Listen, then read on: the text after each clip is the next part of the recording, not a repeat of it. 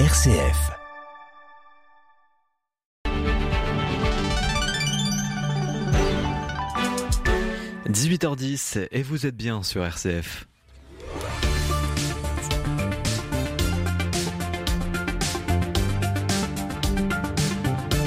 Bonsoir et bienvenue à toutes et à tous dans le 18-19 régional. Objectif, trouver 50 000 volontaires pour devenir sapeur-pompier.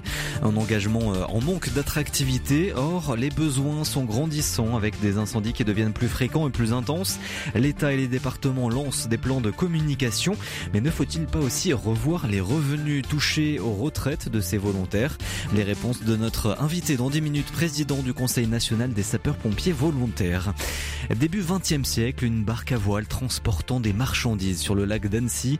Près d'un siècle plus tard, sa copie conforme réapparaît majestueusement sur le même lac, l'Espérance 3. Dernier épisode ce soir de notre feuilleton et embarcation avec Vanessa Sanson à 18h50. Puis à 18h30, c'est votre actualité régionale présentée par Charlotte.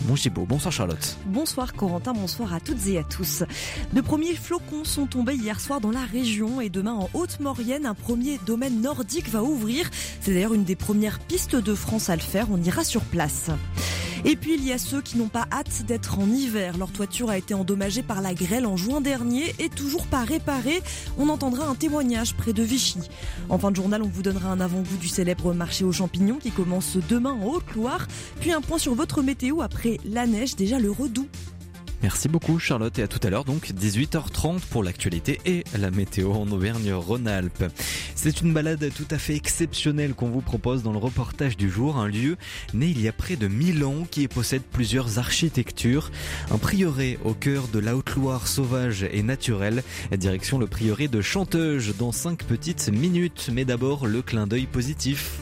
Le 18-19 en région Auvergne-Rhône-Alpes, une émission présentée par Corentin Dubois. Le dernier clin d'œil positif de la semaine nous emmène dans le Puy-de-Dôme. On y retrouve Stéphane Marcelot. Bonsoir Stéphane. Bonsoir Corentin, bonsoir à tous.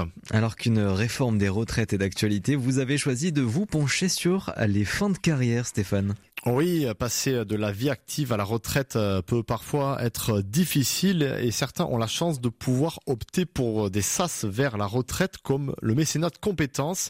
Le concept euh, fait de plus en plus d'adeptes et j'ai récemment rencontré un ancien cadre de chez Michelin, Corentin, qui opère désormais pour l'association Habitat et Humanisme. Alors expliquez-nous d'abord euh, en quoi consiste précisément ce mécénat de, de compétences? Eh bien, le salarié a la possibilité dans les trois dernières années de sa carrière de sortir de son entreprise pour se consacrer à une cause qui lui tient à cœur.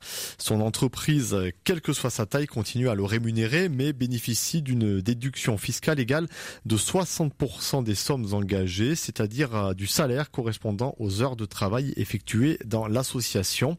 Cela fera 20 ans euh, l'année prochaine que le mécénat de compétences seniors existe et généralement, eh bien, ce sont plutôt des entreprises de grande taille qui l'utilisent. Hein. Ce n'est pas forcément simple pour une petite entité de parier sur ce modèle. Et vous avez donc rencontré Philippe qui a choisi euh, Habitat et Humanisme à Clermont-Ferrand. Ah oui, et qui pour le coup, je vous le confirme, n'est pas encore à la retraite, d'autant hmm. que l'hiver s'annonce bien rythmé pour euh, cette association d'entraide par le logement. Vous connaissez toutes et tous les inquiétudes euh, sur l'énergie et l'isolation des maisons qui sont nombreuses. Philippe Dondé est arrivé au mois de mai dernier dans l'association et il compte bien apporter toute son expérience au profit des autres. J'étais au centre de recherche, ingénieur au centre de recherche euh, Michelin, donc j'ai fait des tas de choses absolument passionnantes, euh, mais euh, on va dire loin de la réalité de la vie de tous les jours de tout le monde, et en particulier le, lien social était, était n'était pas poussé, on n'était pas au contact des, gens qui vivent tous les jours, voilà. Et donc l'intérêt pour moi, c'est effectivement de pouvoir m'ouvrir sur un nouveau type de relation euh, beaucoup moins professionnel, encore que c'est toujours technique dans, mon activité actuellement, euh, et, euh, et, avec, des gens qui, sont, des bénévoles. Et ça, c'est un, nouveau monde pour moi, puisque je, viens d'un monde professionnel, et, et travailler avec des, des bénévoles, c'était très intéressant aussi. Et sa mission consiste au développement du parc immobilier. Autant dire que les démarches sont nombreuses. Nous lui avons demandé eh bien, quel premier bilan il tirait de cette expérience? Comme la discipline pour moi, l'immobilier, c'est un petit peu nouveau. Donc je suis, je suis assez content d'apprendre tout ça. Il y a des gens qui sont, euh, qui sont euh, très disponibles et puis d'autres qu'il faut un petit peu soutenir voilà, dans, dans leur engagement pour, pour avancer. Euh, et donc il faut être assez flexible. Et ça, c'est un truc nouveau, c'est euh, arrêter de parler, arrêter de décider, mais euh, tout simplement écouter, accompagner, réfléchir et, aider la personne à, prendre les bonnes décisions. C'est pas à nous de nous substituer. Euh, on n'est pas des tuteurs, bien sûr. Hein, donc nous sommes des accompagnants qui, aidons les personnes à, prendre les bonnes décisions euh, en les écoutant. D'un côté, des associations à la recherche de compétences, de, de l'autre côté, des salariés avides de projets qui donnent du sens. Eh bien, il est clair que la période actuelle devrait nourrir encore pas mal de trajectoires comme celle de ce salarié de Michelin. Eh bien, merci beaucoup pour euh, cette présentation, ce clin d'œil positif. Donc, Stéphane Marcelot, euh, du côté du Puy de Dôme. À bientôt, Stéphane. Merci. À bientôt, Corentin. Le 18-19, en région Auvergne-Rhône-Alpes, le reportage du jour. Et le reportage du jour nous conduit en Haute-Loire. Le prieuré de Chanteuge est situé dans l'ouest du département. Édifice construit à partir du Xe siècle qui domine deux vallées. Son église à la façade imposante mêle différentes architectures, lieu où se cachent aussi quelques secrets. Visite guidée avec Martin Obadia de RCF Haute-Loire. Bonjour, donc moi je m'appelle Marilyn Avon, je suis animateur de l'architecture et du patrimoine pour le Pays d'art et d'histoire du Haut-Allier. Et donc là, nous, nous sommes sur un éperon euh, basaltique hein, euh, entre euh, l'Allier d'un côté, la Dège de l'autre. Pourquoi avoir placé un prieuré ici? Et comment ça s'est fait? Alors effectivement, hein, on a cette coulée euh, basaltique assez impressionnante et ce promontoire va être propice à l'installation effectivement d'une communauté monastique. On est aux alentours des années 936. Donc euh, il s'installe dans ce secteur parce qu'on a une position dominante. On a bien sûr les deux cours d'eau. Et puis, ben, cette communauté, donc de moines bénédictins, va grandir progressivement sous la houlette du chapitre Saint-Julien de Brioude. Mais euh, aux alentours des années 1130, il va y avoir un épisode qui va vraiment marquer l'esprit de la communauté. C'est l'arrivée euh, d'un seigneur de la vallée de la Dège, Itier de Mandulf, qui était euh, possessionné à Digon. Donc c'est un tout petit village qui existe encore aujourd'hui hein, quand vous montez en direction de Sog. Et lui, il va rentrer dans la communauté parce qu'il vient de, perdre sa fille. Sauf que c'est un seigneur laïque et que cette position dominante va plutôt l'intéresser d'un point de vue stratégique et il va enrôler quelques moines euh, qui, on va dire, étaient moins enclins à suivre la règle et euh, ça va perdurer quand même pendant sept années. Et pendant sept ans, bah, il a fait de Chanteuge son fief. Mais n'empêche qu'en même temps, on a une communauté monastique qui tente de se maintenir et il va faire entrer les moines dans la légende. Donc ce sera la légende des moines rouges. Donc quand on parle de chanteuse, on associe toujours cette légende des moines rouges, tout simplement parce que la légende dit que Itier, accompagné de certains moines, allait piller, rançonner la campagne, qu'il se serait même rendu à l'abbaye bénédictine, donc l'abbaye de Monial à Saint-Pierre-des-Chazes, tout près d'ici. Voilà, donc ça rentre vraiment dans la légende. Mais voilà, s'il n'avait pas été là, ça ne se serait pas développé comme cela, ce prieuré alors l'abbaye, elle avait tendance justement à, à se développer euh, normalement l'importance de cette prise vraiment de, de l'abbaye de Chanteuge, c'est que l'abbé donc euh, qui était encore en place va demander de l'aide et il va demander de l'aide à l'abbaye de la Chaise-Dieu.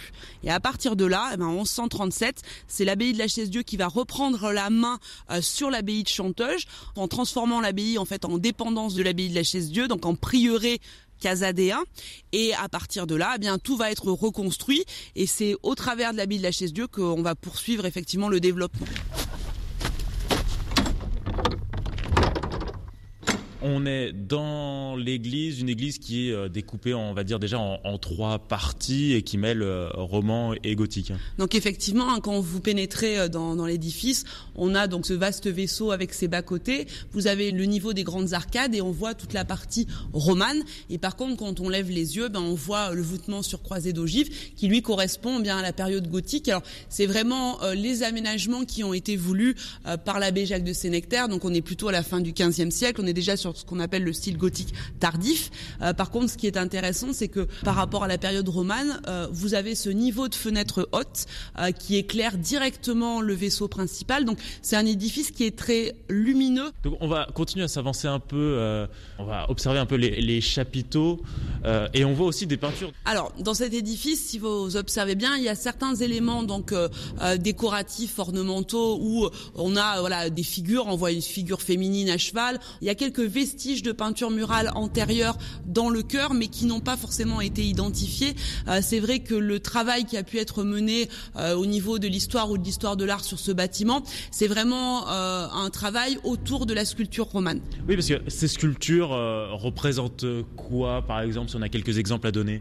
Alors, on a déjà une base hein, qui est liée au chapiteau corinthien classique, et puis progressivement, on voit se développer donc tout l'univers hein, de l'imagier roman, euh, donc euh, à la fois euh, les sirènes bifides hein, qu'on retrouve très régulièrement en Auvergne, et puis après, ce qui est intéressant à Chanteuge, c'est que on va retrouver la présence donc de chapiteaux où l'on a ce qu'on appelle des atlantes, donc ces personnages nus qui donc sont positionnés dans les angles de la corbeille et qui par contre ont l'extrémité des pieds qui se transforment en végétaux. Les végétaux sont omniprésents en fait dans cet édifice.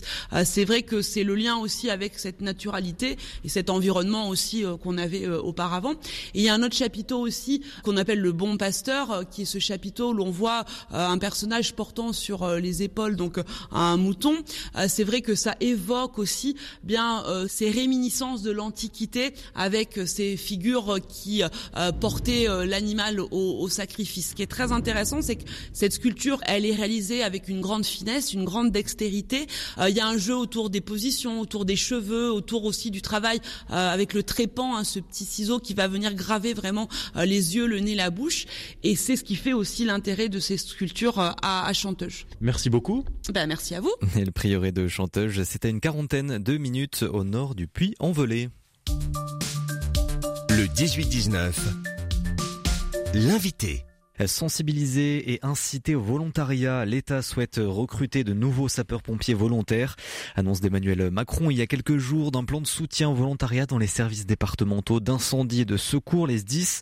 Après le bilan destructeur de cet été, les besoins grandissent. Et eh bien, on en parle avec Christophe Guillotot, notre invité ce soir dans le 18-19 régional. Bonsoir. Bonsoir, monsieur.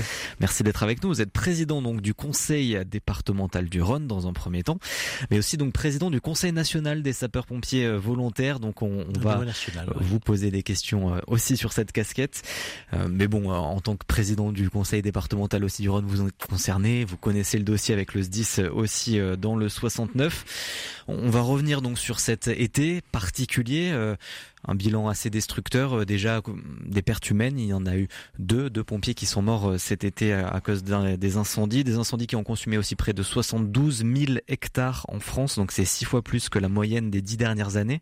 Donc un été euh, caniculaire, une sécheresse record. Comment vous avez géré aussi avec ce nouveau poste, du coup, de président du Conseil national des sapeurs-pompiers volontaires, un poste que vous occupez depuis le début de l'année C'est ça. Alors d'abord, c'était des feux absolument gigantesques, mais qui n'étaient pas là où on les attendait. D'habitude, les feux, c'est plutôt le Var, c'est plutôt le 13. Et là, on a eu des feux assez exceptionnels en Bretagne, dans le Jura. Et puis surtout, ce qui a été le plus important, c'est le bassin euh, de Bordeaux. Où là, on a eu, et vous l'avez souligné tout à l'heure, c'est 67 euh, 000 hectares hein, qui sont partis en, en fumée, avec des feux très particuliers tout ce qui touche autour de Bordeaux, c'est pas comme euh, c'est pas comme dans le Var on a des grandes forêts. Là, c'est des petits propriétaires avec des accès difficiles. Ça a donné lieu à une mobilisation énorme, des moyens considérables. Chaque jour, c'était presque 1000 personnes qu'il fallait nourrir. On nourrit pas les, les, les pompiers qui sont là de la même façon le matin quand ils partent, quand ils reviennent le soir, quand ils sont, je dirais, déshydratés. Ça a été toute une organisation à la main du préfet. Et, et, et, ces secours en France ne se sont faits que sur la base globalement des volontaires. C'est les volontaires qui ont été les plus gros apports, qui ont, apporté, je dirais, le soutien. Bien sûr qu'il y avait des professionnels. Vous savez, en France, les pompiers, c'est une petite partie qui sont militaires à, Paris et à Marseille. Ce sont aussi des professionnels qui encadrent, qui sont l'ossature, qui sont les colonnes vertébrales.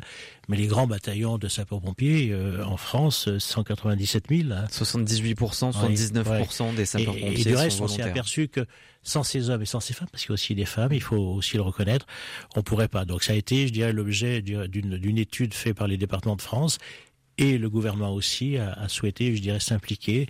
C'était très légitime parce que d'abord il y a un coût, il y a un coût mm. humain, comme vous l'avez dit, il y a un coût financier, et puis c'est l'organisation. Aujourd'hui, c'est d'aller chercher des nouvelles vocations. C'est de se dire comment on peut attirer des jeunes et des moins jeunes, des femmes aussi, pour être sapeurs-pompiers volontaires.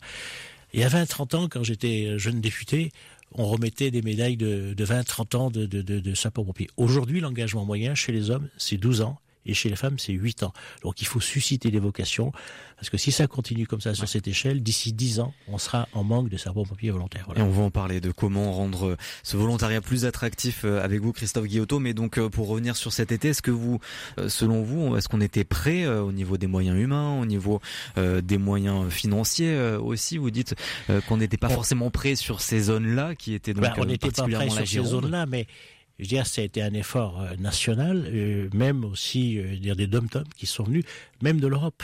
On a des, des collègues polonais qui sont venus, ce qui était que les hommes ne manquaient pas.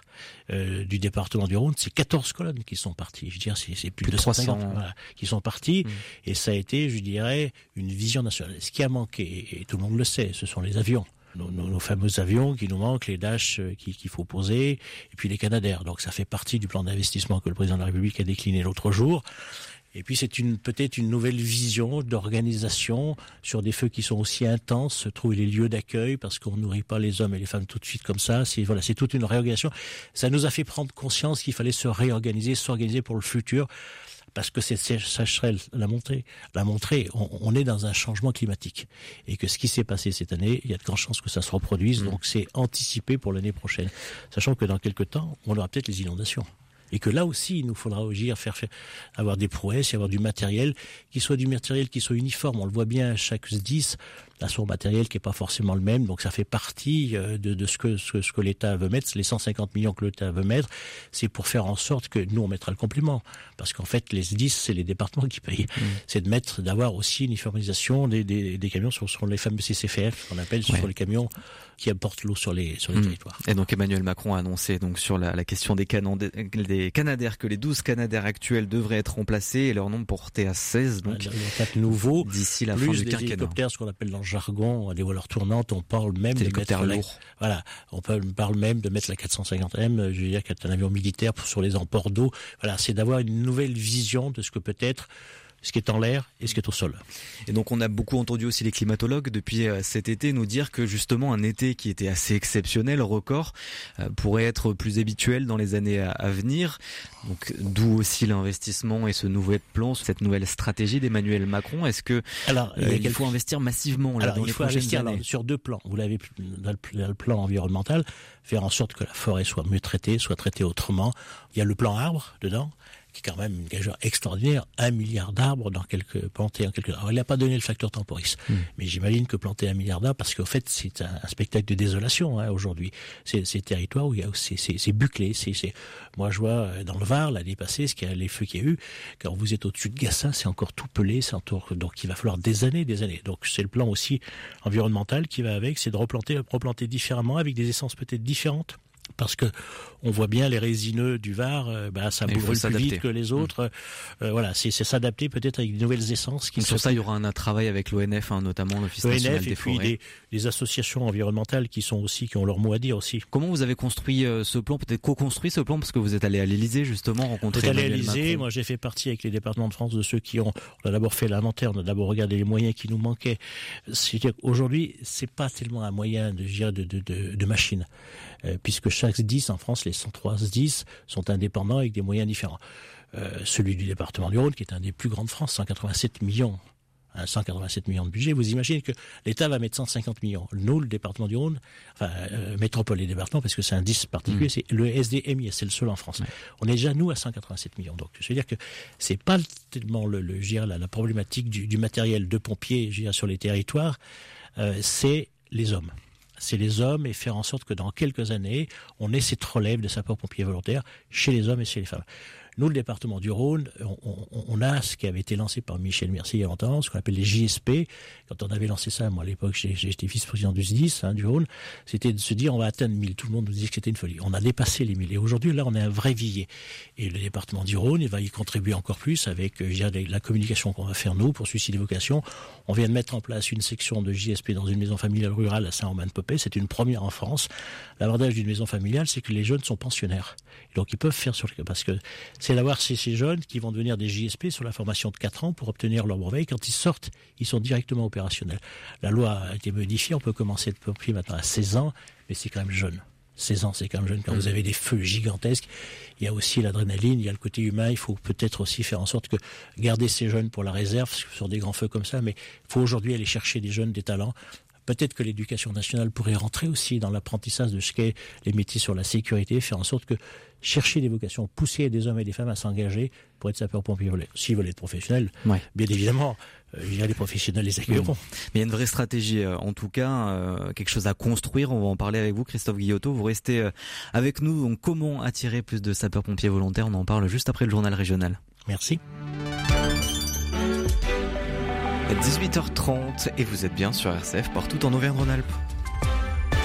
Le journal est présenté ce soir par Charlotte Mongibaud. Bonsoir Charlotte. Bonsoir Corentin, bonsoir à toutes et à tous. Les premiers flocons sont tombés sur la région et le premier domaine nordique va ouvrir demain. Reportage sur place en Haute-Maurienne. Cinq mois après l'épisode de grêle qui a touché la France, dans l'Allier, certains habitants n'ont pas pu encore réparer leur toiture alors que l'hiver approche. Témoignage près de Vichy. Et puis en fin de journal, on vous donnera un avant-goût du célèbre marché aux champignons de Haute-Loire, puis un point sur votre météo avec ce week-end après la neige à nouveau du Redoux. Bye.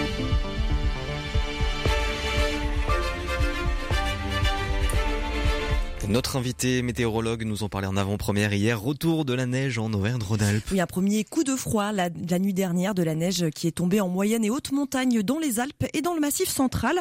D'autres flocons devraient suivre cette nuit avant un nouvel épisode de Redoux la semaine prochaine. Alors dans les stations et les domaines nordiques, on se tâte. Faut-il rouvrir maintenant ou attendre un peu? À Bessan, en Savoie, la décision est prise. Une partie du domaine va ouvrir dès demain. Notre reporter Vanessa Sanson a donc chaussé ses skis de rando. Reportage. Voilà les premières pistes à rouvrir en France. 3 km de linéaire d'Amé. Elles accueilleront les fondeurs et biathlètes de haut niveau demain à l'aube et le grand public en fin de matinée. Une ouverture précoce rendue possible par le snow farming. 16 000 mètres cubes de neige naturelle qui ont été stockés pendant tout l'été sous de la sûre de bois. Laurent Vidal, directeur de la station. Les propriétés isolantes de cette sciure vont permettre de conserver cette neige durant l'été. Et ensuite au moment opportun souvent à Bessan début novembre. On retire ce sarcophage en quelque sorte de, de sciure euh, afin de disposer d'un volume de neige intéressant pour pouvoir enneiger dès le début de, saison un linéaire de, de pistes. De la neige de l'hiver dernier qui doit tenir au moins jusqu'aux vacances de Noël sans ajout de neige de culture, un gage d'exemplarité pour Jérémy Trac, le maire de la petite station à 1700 mètres d'altitude. Le secteur qui ouvre ce week-end n'a évidemment pas été choisi au hasard. L'endroit où on étale, c'est quand même un endroit très de la station, l'exposition nord, sur le site de, biathlon, ça c'est pas choisi au hasard. L'idée c'est qu'on sait qu'à cette époque, il n'y a qu'un phénomène de fort redoux avec euh, du vent soudain, et des chaleurs soudaines et, de la pluie qui porte vraiment une grosse crainte sur, le, sur la tenue de la neige. 10 à 15 cm de neige fraîche et des températures négatives sont attendues ce week-end à Bessan. merci Vanessa Sanson. À la une de l'actualité politique en France, le député RN Grégoire de Fourna va être exclu pendant 15 jours de l'Assemblée nationale. Il n'obtiendra que la moitié de son indemnité parlementaire pendant deux mois. Les députés ont donc tranché cet après-midi pour la sanction la plus sévère. Grégoire de Fourna avait proféré des propos racistes hier lors d'une intervention d'un député insoumis sur les conditions de traversée en Méditerranée des migrants. Des propos jugés immondes pour Jean-François Coulombe, député NUPES de la Savoie, tandis que pour Alexis Joly, député RN d'Isère, ces propos sont maladroits, certes, mais la sanction est disproportionnée. On continue de vous parler de cette affaire dans le journal de 19h. Et voilà une autre affaire qui risque de faire des remous. Le groupe Alma, leader de l'eau minérale en bouteille, est sous le coup d'une enquête pour soupçon de fraude. L'entreprise produit des bouteilles de ceinture ou encore de Châteldon, eau de source du Puy de Dôme vendues à prix d'or. Elle est accusée d'ajouter du gaz carbonique dans des bouteilles qui sont vendues comme naturellement gazeuses ou encore d'utiliser un procédé non réglementaire illégal pour rendre son eau potable. L'Agence régionale de santé d'Auvergne-Rhône-Alpes est alertée sur ces pratiques depuis 2019, révèle un article du site d'investigation Médiacité. Vous avez peut-être vu ces images qui sont insoutenables. 2000 chèvres en cage, beaucoup sont malades et des cadavres jonchent le sol. C'est une nouvelle vidéo choc de l'association lyonnaise L214 qui a été publiée la semaine dernière. Cela concerne la fromagerie Chevenet en Saône-et-Loire. C'est l'un des, l'un des leaders du secteur.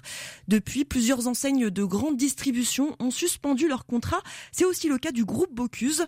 La fromagerie a pourtant tenté de se justifier dès l'apparition de l'enquête. Les explications de Grégoire Une justification en vidéo sur la page Facebook de la fromagerie. Thierry Chevenet face caméra sur son exploitation. Le ton est grave, la colère palpable, quelques heures après la parution de la vidéo de L214. Je suis scandalisé par les pratiques de cette soi-disant ONG qui pénètre chez les gens, les films à leur insu, qui détournent les images et les informations.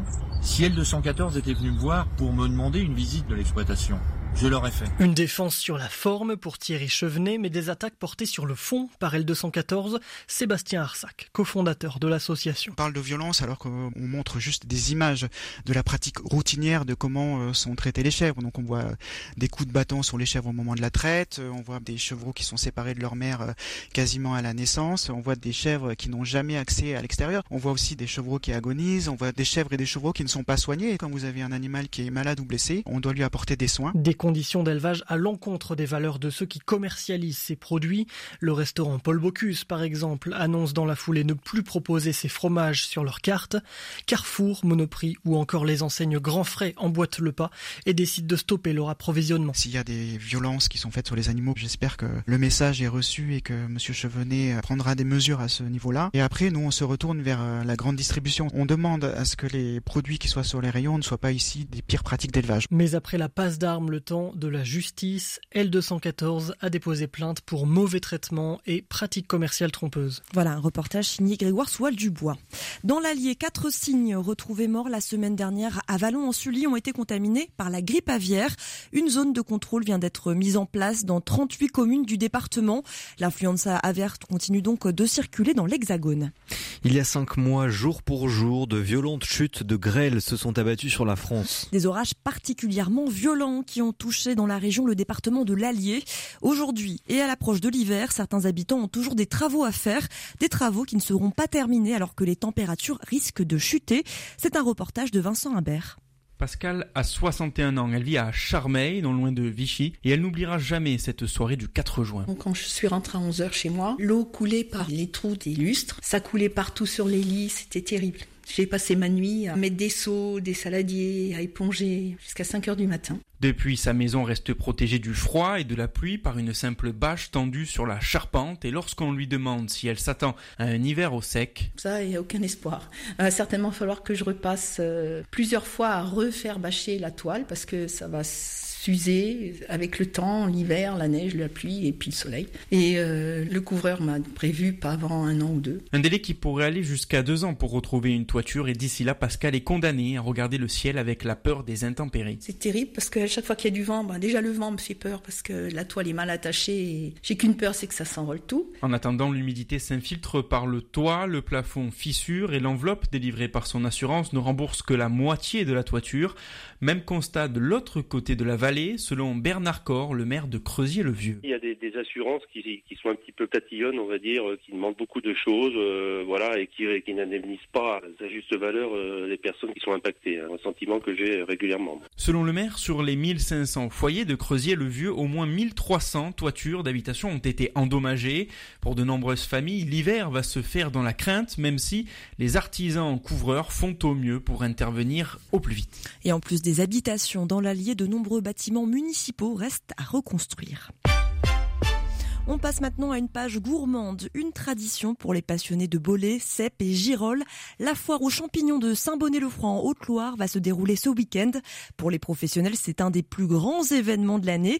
Xavier Vigourou ira vendre sa récolte, écoutez-le.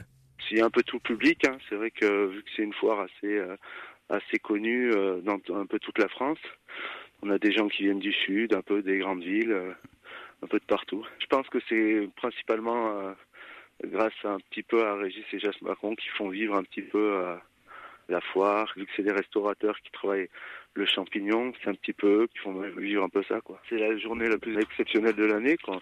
C'est ce qu'on attend un petit peu tout le temps.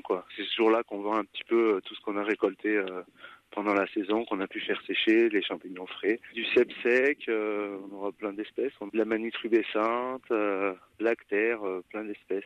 Voilà, et en plus du marché aux champignons, des producteurs locaux viendront vendre les produits du terroir demain à Saint-Bonnet-le-Froid en Haute-Loire.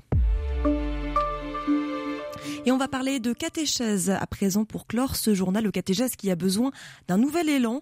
Le diocèse du Puy, comme l'ensemble d'ailleurs des diocèses de France, viennent de se lancer dans une nouvelle réflexion, la démarche Kérigma. Elle vise à travailler sur l'évangélisation et fait suite à des précédents travaux menés à travers les démarches Ecclésia et Diaconat. Sœur Laetitia, responsable diocésaine de la catéchèse, est la référente de cette démarche. Kérigma, ce terme peut faire un peu peur, hein, c'est un peu énigmatique. Ça vient du grec, c'est le kérigme, c'est-à-dire la première annonce, l'annonce essentielle de la foi. C'est-à-dire on annonce Jésus mort et ressuscité. Donc vraiment, on se dit qu'aujourd'hui, on a à redonner cette première annonce puisque malheureusement peut-être qu'on peut plus trop dire que la France est fille aînée de l'Église alors il faut redonner cette dynamique et euh, ce cœur qui est l'essentiel de la foi en espérant que ça touche les familles et les enfants et que ça puisse euh, aller jusqu'à peut-être donner un sens à la vie aux gens. À dire vrai, on ne sait pas à quoi ça va aboutir. On regarde d'abord euh, où on en est aujourd'hui dans la réalité de notre terrain et puis peut-être quelle pousse d'espérance on a et puis on va voir d'ici un an peut-être ce qu'on va être amené à faire. Donc peut-être une nouvelle manière de faire la catéchèse, peut-être euh, une nouvelle approche pour euh, toucher les familles. Et dans le diocèse du Puy, six personnes vont piloter cette démarche. Est-ce qu'il va neiger encore euh, ce week-end, Charlotte? Alors non, après cet épisode neigeux qui euh, va tout de même se dérouler encore cette nuit en moyenne et haute montagne dans les Alpes et le Massif central, on s'attend plutôt à un redout et à un redout dès demain. Redout généralisé d'ailleurs dans toute la région, qu'on soit dans la montagne ou non, même si les températures ne risquent pas de grimper. Demain matin, le ciel sera nuageux en Auvergne-Rhône-Alpes. L'après-midi, il y aura de larges éclaircies. On attend 6 degrés au Puy le matin, 7 à Roanne et 8 à Chambéry. Et puis l'après-midi, il fera 9 degrés à Ambert, 11 à Moutier et 12 à Valence. Merci beaucoup Charlotte pour euh, ce journal. L'actualité régionale, on vous retrouve lundi à 18h30 comme d'habitude pour toute l'actualité régionale. Merci beaucoup et retour à présent avec notre invité pour parler du plan pour lutter contre les incendies avec donc le président du Conseil national des sapeurs-pompiers volontaires qui est aussi le président du Conseil départemental du Rhône. Toute la semaine, suivez l'actualité internationale avec le journal de Radio Vatican. Du lundi au vendredi, la rédaction francophone vous donne rendez-vous à 8h30, 13h et 18h, ainsi que le samedi à 18h. Avec RCF et la rédaction de Radio Vatican, restez connectés au monde. Le 18-19, l'invité. Et notre invité ce soir, c'est Christophe Guillotot, président du conseil départemental du Rhône. Vous êtes également président du conseil national des sapeurs-pompiers volontaires. On vous reçoit ce soir pour ce sujet, puisque vous avez rencontré Emmanuel Macron il y a quelques jours pour parler et construire ce plan pour lutter contre les incendies, et notamment cette question qui inquiète hein, beaucoup de beaucoup de personnes, c'est comment rendre plus attractif des sapeurs-pompiers volontaires, puisque le nombre est en baisse ces dernières années. On va le voir avec vous. Et donc, Emmanuel Macron a a annoncé, on en parlait avec vous tout à l'heure, ces 150 millions d'euros qui devraient être destinés aux SDIS. Comment doit être utilisé cet argent par les SDIS Vous êtes concerné euh, aussi dans, le Rhône, vous connaissez bien le sujet. Comment on doit utiliser cet argent euh, Alors, Ça doit aller principalement vers euh, cette recherche de, de l'humain, de nouveaux sapeurs-pompiers volontaires? L'humain et le matériel, parce qu'en fait, si vous divisez 103 départements par 150 millions, ça ne fera pas beaucoup. Ça veut dire qu'à côté de ça, les SDIS eux-mêmes vont apporter le complément. Dans le département du Rhône, on a un matériel assez extraordinaire. On a le centre de formation de Saint-Priest, qui est un des meilleurs centres de formation en France, à côté de celui d'Aix-en-Provence. c'est surtout aujourd'hui ce qui, nous préoccupe, c'est d'aller chercher des nouveaux talents. C'est faire encore de susciter des vocations, faire en sorte qu'il y ait des nouveaux qui s'engagent dans cette volonté d'être sapeurs-pompiers volontaires, qui, qui souscrivent à un engagement faire en sorte que ce qu'on leur propose, ce soit pas quelque chose au rabais. Aujourd'hui, on a cette difficulté, ce que certains sapeurs-pompiers disent, c'est que il y a ce qu'on appelle entre guillemets la guerre des rouges et des blancs. On leur demande de faire du transport sanitaire pour souvent. Ils sont pas engagés pour ça. Il faut que là-dessus, l'ARS... Donc revoir les missions, par exemple. il faut revoir les, missions sanitaires. Les, les, les, les sorties feux aujourd'hui, c'est 8%. Les sorties feu, c'est 8%. Sur toutes les missions. Sur toutes les, l'ensemble des missions. Ici, dans le Rhône, on sort beaucoup dans l'urbain, on sort beaucoup dans l'urbain avec une spécificité très particulière dans le Rhône, c'est la vallée de la chimie, où là, il nous faut une technicité absolument importante, avec des moyens importants. Il faut savoir qu'une grande échelle, c'est 800 000 euros. Mais il faut faire en sorte que, voilà, un, le sapeur-pompier volontaire qui s'engage, dans nos zones rurales, on est sapeurs-pompiers de famille, d'histoire pour défendre son village, que on leur fasse pas faire des, des, des, des, des tâches subalternes. Après, c'est aussi faire en sorte que, vous savez, un sapeur-pompier volontaire, ça touche 8 euros de l'heure. C'est pas l'argent qui les motive, c'est la reconnaissance de ce qu'ils font et c'est le dévouement qui. Après, faire aussi en sorte que ceux qui sont employés puissent leurs employeurs en zone rurale, le boucher, le charcutier, le couvreur, puissent être lui euh, convenablement indemnisé parce que c'est ça aujourd'hui, c'est que une sortie, quelqu'un qui travaille dans une entreprise qui part pour la journée, euh, c'est 150 euros euh, de perdu pour l'entreprise. Faire en sorte que l'État prenne en sorte, en sorte que encore un défraiement par ben, exemple des entreprises, qui soient mieux organisés, qui soient mieux. moi, je vois chez moi au département, on a beaucoup de sapeurs-pompiers volontaires. Chez nous, ils peuvent sortir comme ils veulent. Il n'y a pas de défraiement. Ils sortent, ils sont appelés, surtout en zone rurale. On leur demande pas, je de justificatif. le bip, on dit la sirène, ça n'existe plus maintenant. Mm. C'est le bip. Ils sortent, ils y vont parce qu'on a, on a besoin. C'est ça aussi, faire en sorte que tous ceux qui relèvent de l'emploi privé, leur employeur soit indemnisé convenablement. Parce que c'est ça. En Allemagne, ça existe. Voilà. Il y a beaucoup d'entreprises encore qui, euh, qui disent non, euh, stop. C'est pas qu'elles disent non, c'est que euh, imaginez un compagnon, un couvreur, il a deux chefs d'entreprise couvreur, il a deux compagnons, dont un qui part, ils sont sur un toit. Comment ça se passe? Le toit, on le finit pas. C'est faire en sorte que s'il y a cette indemnité, il y a cette, cette vision, cette voilà, c'est aussi ça. Et puis dans le sapeur-pompier, il faut appeler un engagement aussi du coup de, de ce secteur privé économique? Eh ben, il faut il faut que il faut que l'État mette la main à la poche, je veux dire pour indemniser ses artisans. En fait, c'est ça. Et puis il y a ceux qui sont aussi à leur propre compte. Oui, justement, on parlait d'artisans. Euh, il y, a ceux qui sont à leur compte, l'agriculteur, le gars qui travaille tout seul. Ils peuvent pas laisser leur place. Eh ben là, ils peuvent pas laisser leur place. mais ils ont un engagement de sapeur-pompier qui est tellement fort qu'ils passent outre et faire en sorte que ces, ces, hommes et ces femmes, surtout en zone rurale, vous allez du côté de Monsol, de Trad, de Trad à Zolette, euh, Propière, vous avez des, des, sapeurs-pompiers qui sont agriculteurs. Quand ils partent, eh ben, ils laissent la moissonneuse, ils laissent la traite des vaches, mais il faut, voilà, il faut en faire en sorte que ça soit dans leur travail d'origine, leur, leur métier à eux, qui sont parfois des, métiers familiaux, bah, ça puisse être, ils puissent être indemnisés. À hauteur de combien concrètement Parce que bah, c'est vrai que là, c'est laisser son activité de côté pendant un certain temps. La perte du chiffre d'affaires, elle est incalculable. Elle n'est pas calculée. Mais est-ce qu'il faudrait pas leur, leur donner ce qu'on appelle un service de remplacement après qui leur permettrait de récupérer les jours? Ou est-ce qu'il faudrait pas Voilà, c'est ça qu'il faut aujourd'hui creuser. C'est encore en construction, ça, avec l'État? Bien sûr. Oui, oui. En fait, le, le, le président de la République à poser la vision de ce qui s'est passé et la, vision de ce qu'il faut faire. Maintenant, c'est à nous de l'orchestrer, c'est à nous de le mettre en place, c'est à nous aussi de le budgéter. Les 150 millions qu'il va mettre, ça va être à peu près 4 à 5 fois plus qu'il faudra mettre sur les territoires pour, pour faire le complément. L'État va s'occuper des avions et, des hélicoptères. Donc voilà, c'est aussi un sapeur-pompier, euh, il est payé sur le budget du département et de la métropole. Hein. Sur les 187 millions de budget du 10 du Rhône, SDS du Rhône, il y a une grande partie, c'est les salaires. Hein. Quel est l'objectif là pour vous euh, en termes d'attractivité? Combien de, de sapeurs volontaires? Eh ben, On voudrait arriver euh, en 2027 à 250 000. On est à 197 000 aujourd'hui. Donc ça fait plus de 50 000 euh, pour ces cinq prochaines années. C'est d'aller chercher des hommes et des femmes. Et les femmes, c'est important sur les sinistres à enfants, c'est extrêmement important d'avoir des femmes qui soient partenaires dans le dans le véhicule de secours parce que c'est la vision est, pas la même. on en a besoin aussi dans le soin, dans les infirmières, des choses comme ça. Je vous dis, la sortie feu aujourd'hui, c'est que 8%. Donc c'est aussi c'est du routier. Donc ça veut dire beaucoup de communication à, venir? Beaucoup de communication qui va être fait au, niveau national, euh, qui va être repris par la fédération des sapeurs-pompiers, une fédération importante où 95% des pompiers sont, sont, adhérents. Et puis après ça va être décliné par SDIS. Nous dans le département du Rhône, on va le faire sur nos abribus. On sait, je me suis engagé à titre personnel à le faire. On va le faire dans on sort un, magazine en janvier. On va faire aussi une communication dessus. Voilà, c'est aussi aller et puis aller peut-être aussi faire en sorte que l'éducation nationale soit peut-être aussi moteur en termes de, de sensibilisation auprès de les jeunes sapeurs-pompiers rentrent quand Sur la dernière année de collège, et puis après ils, le sont, ils finissent sur la troisième année d'après, euh, quand ils sont au lycée, faire, et, faire en sorte que lorsqu'ils partent il en faculté ou quand ils rentrent dans le monde professionnel, ils restent. C'est ça qui est important. On a trop de sorties sèches. Les jeunes sapeurs-pompiers hmm. du SPV qu'on forme dans les, dans les jeunes qui sortent. Donc c'est fait en sorte qu'ils restent. Est-ce qu'il faut revoir aussi peut-être un meilleur équilibre entre sapeurs-pompiers volontaires et à côté leur vie professionnelle, leur vie privée, familiale, euh, savoir jongler euh, entre les deux plus facilement aussi? Alors il y a des, il y a des, quand vous êtes sur Lyon, Lyon, 95%, euh, même s'il y a des volontaires, hein, ce sont des, des pros.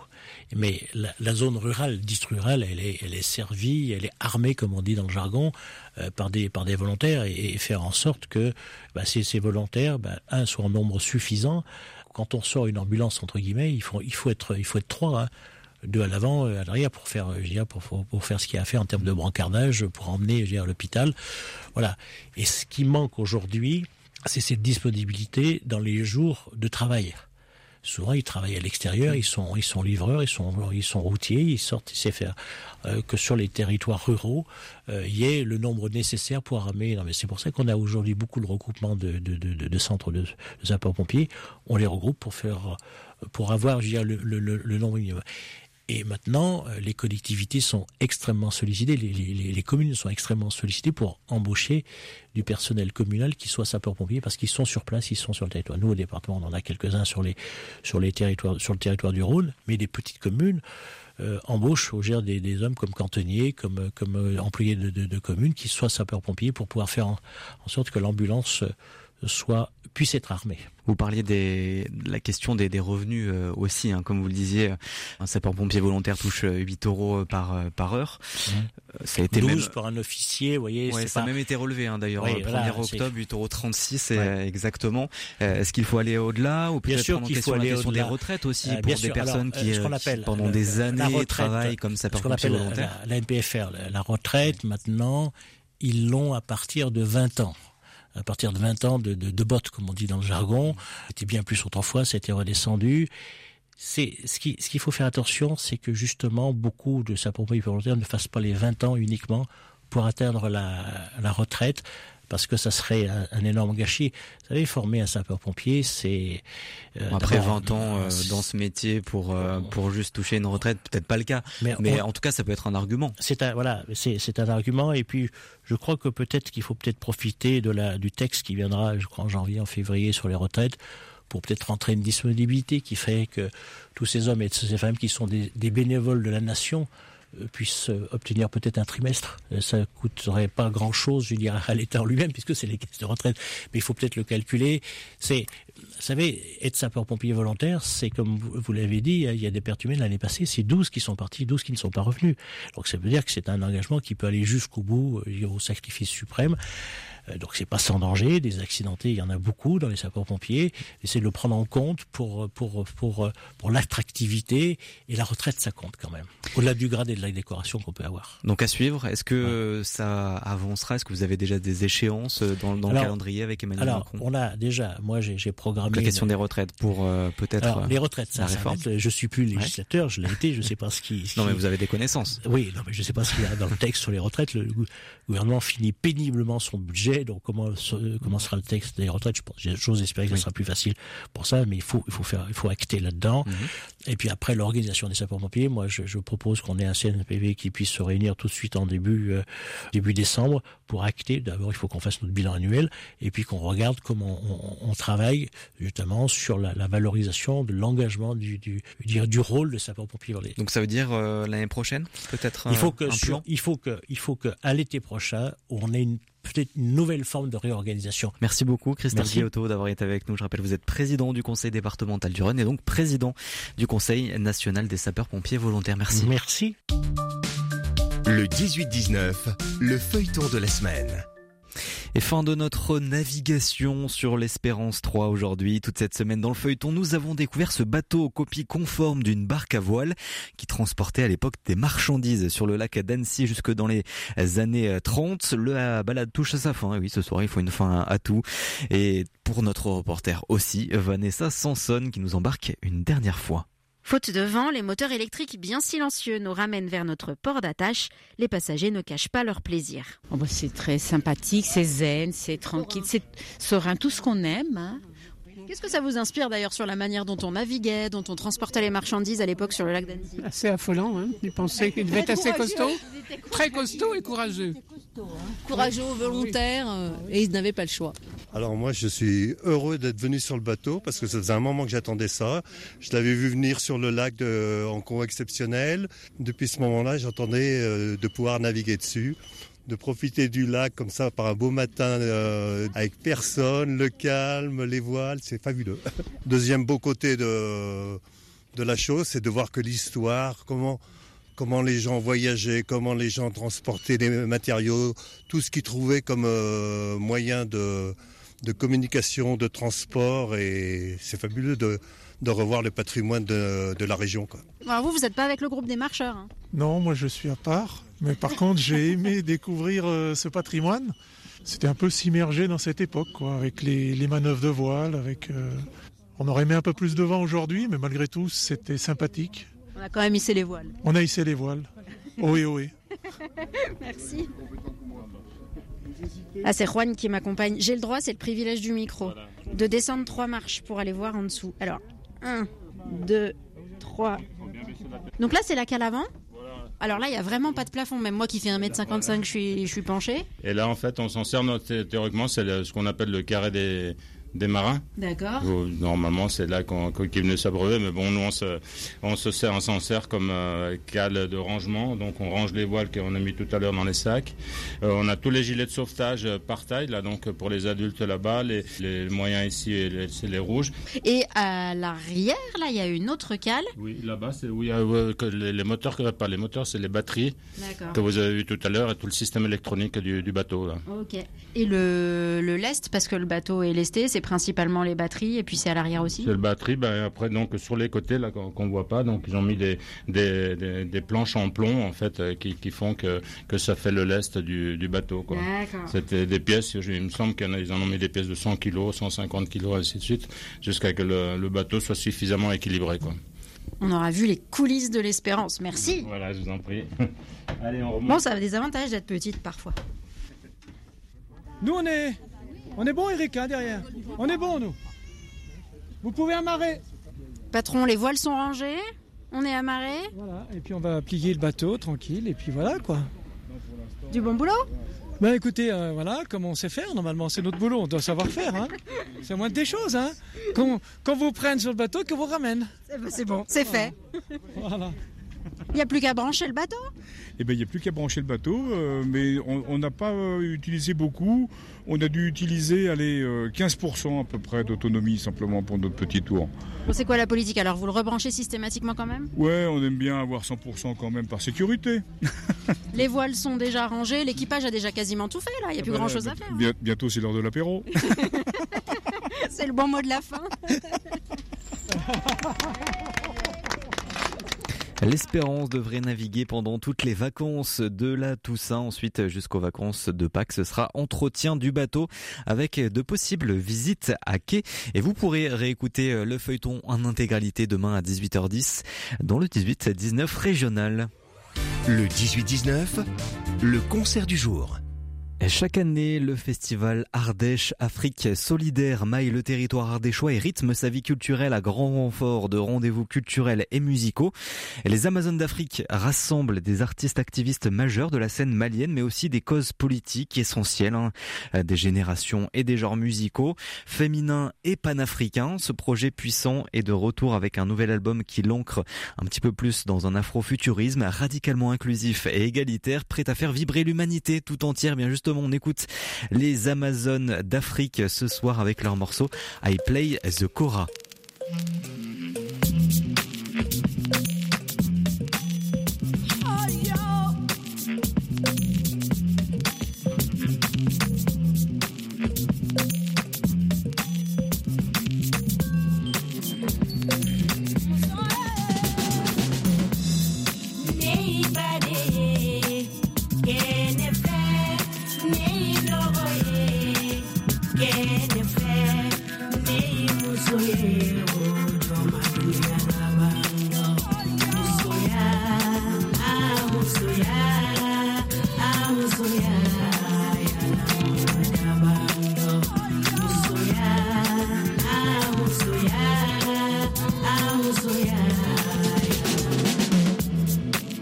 Et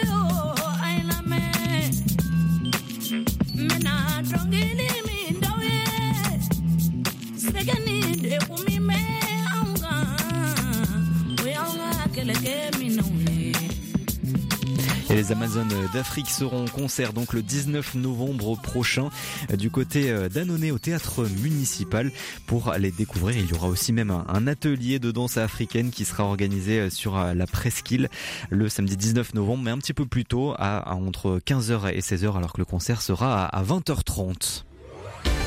C'est la fin du 18-19 régional. Merci à toutes et à tous de nous avoir suivis. Merci à toutes les équipes de RCF d'Auvergne-Rhône-Alpes qui ont participé à cette émission et toute cette semaine. Merci à Benoît Lotte à la réalisation ce soir du 18-19. Nous on se retrouve demain à 18h10 avec le feuilleton en intégralité et la radiographie de Vincent Guillon. Alors à demain. Très belle soirée et surtout prenez soin de vous.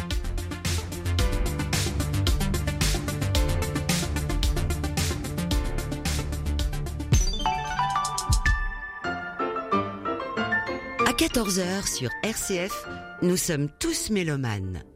Une équipe de passionnés de musique classique vous immerge dans l'univers des plus grands compositeurs et vous présente les meilleures nouveautés. Tous mélomanes, c'est du lundi au vendredi à 14h sur RCF.